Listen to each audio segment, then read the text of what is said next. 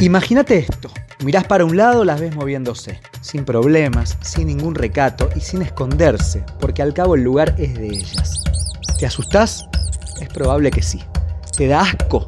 Puede que también. Entonces mirás para otro lado. Pero también están allí. Y si te das vuelta, también. Y te pasan cada vez más cerca. Se mueven, frenéticas, se interponen en tu camino y eso te pone un poco más nervioso. Pero tú eres solo una persona y ellas son 25.000. 25.000 corazones que laten, patitas que se mueven, estómagos que buscan comida. Mirás entonces tus pies y estás descalzo.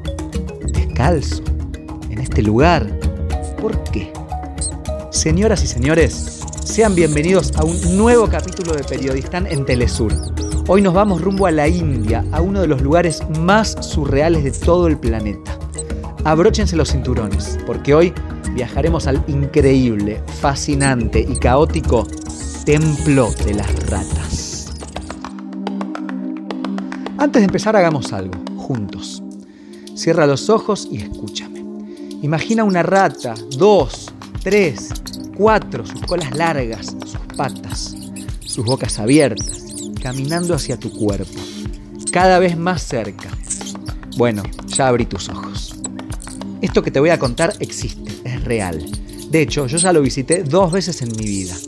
Mi experiencia es reciente, todavía las sensaciones están latentes. Desde la ciudad de Bikaner, en el estado de Rajasthan, al noroeste de la India, debes tomar un micro rumbo al pequeño pueblo de Deshnok, unos 40 kilómetros. Un lugar muy pobre, desértico, árido, mucho calor y pocas lluvias. Una vez que llegas, te encuentras con el espectáculo. Pero esperen, antes de continuar con esta historia, quiero contarles algunas cositas sobre el hinduismo.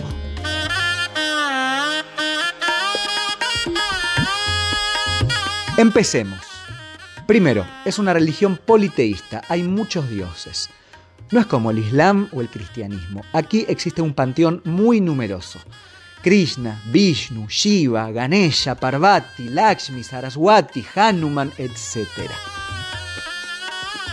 Segundo, no hay una autoridad central, no hay un papa.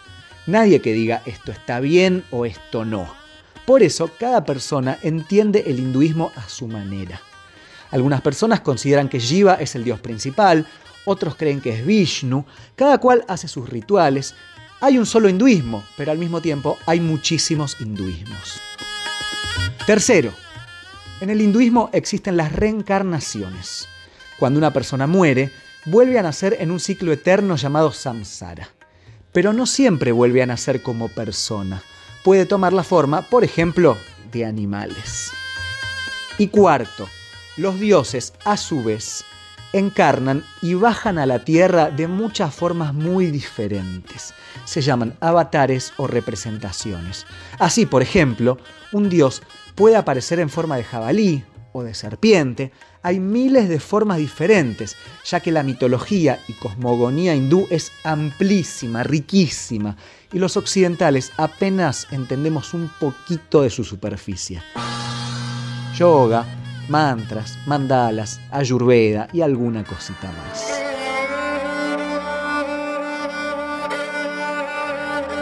Lo cierto es que en el Rajasthan, hace unos 700 años, vivió una mujer llamada Karnimata. Tiempo de juglares, tiempo de leyendas.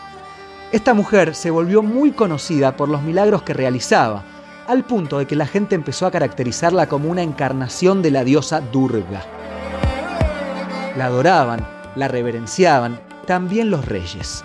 Era demasiado respetada de una casta guerrera y también adquirió poder político. Una vez, una mujer de su familia le pidió si podía revivir a su hijo, que había muerto ahogado en un estanque. Era una tarea sin dudas muy difícil, pero para ella nada era imposible. Carnimata se encerró en su casa durante cuatro días. Cuenta la tradición que acudió a las profundidades del inframundo, donde reina el dios Yamraya, y le pidió que le devuelva el cuerpo del hombre. Pero este le dijo que no, que el alma de un humano vuelve a ser humana solo después de miles de reencarnaciones en otros seres vivos. Pero Carnimata desoyó esto, violó la ley del inframundo y se llevó al hombre consigo, lo revivió. Así, luego de cuatro días, este abrió la puerta del hogar para algarabía de toda su familia. Karnimata, encarnación de Durga, por último decidió vengarse de Yamraya. Dijo, todas las almas de la gente de mi casta, de mi región, reencarnarán en ratas. Así, el dios de las profundidades no tendrá más humanos para aumentar su reino. Al conocer esta historia y conocer algo más sobre el hinduismo, se entiende mejor la razón de ser del templo de Karnimata, más conocido como el templo de las ratas. Desde afuera, uno podría pensar solamente que las ratas son feas, sucias y nada más que eso. Pero cuando escucha la historia de Carnimata, la religiosidad popular y el culto adquieren otro sentido. Las ratas son veneradas porque son parte de la historia de esta gente, del pueblo, son reencarnación de sus antepasados, se conectan con la deidad a la que consagran su buen tránsito en esta vida.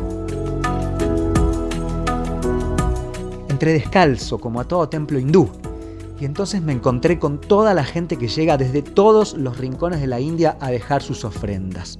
Mujeres elegantísimas, de gala, con sus mejores vestidos. Y al mirar al piso, lo increíble, lo maravilloso. Cientos y miles de ratas. Por aquí, por allá, por todos lados. Ellas son las verdaderas dueñas del lugar. Es imposible hacer un censo roedor, pero se estiman 25.000 ratas en el templo, que tampoco es muy grande. Una locura. Es muy lindo ver la devoción de la gente, ver cómo piden, cómo cantan, cómo llevan comida para darle a las ratas, cómo incluso les dan ellos de comer o les cortan fruta. Dicen incluso que si aparece la rata blanca, que habría unas 10 o 15 en todo el templo, es una señal de muy buena suerte. Es apasionante y al mismo tiempo muy extraño, terriblemente extraño ver tantas, tantísimas ratas juntas. Una verdadera fiesta de los sentidos. Aunque claro, hay que decirlo, no es para cualquiera.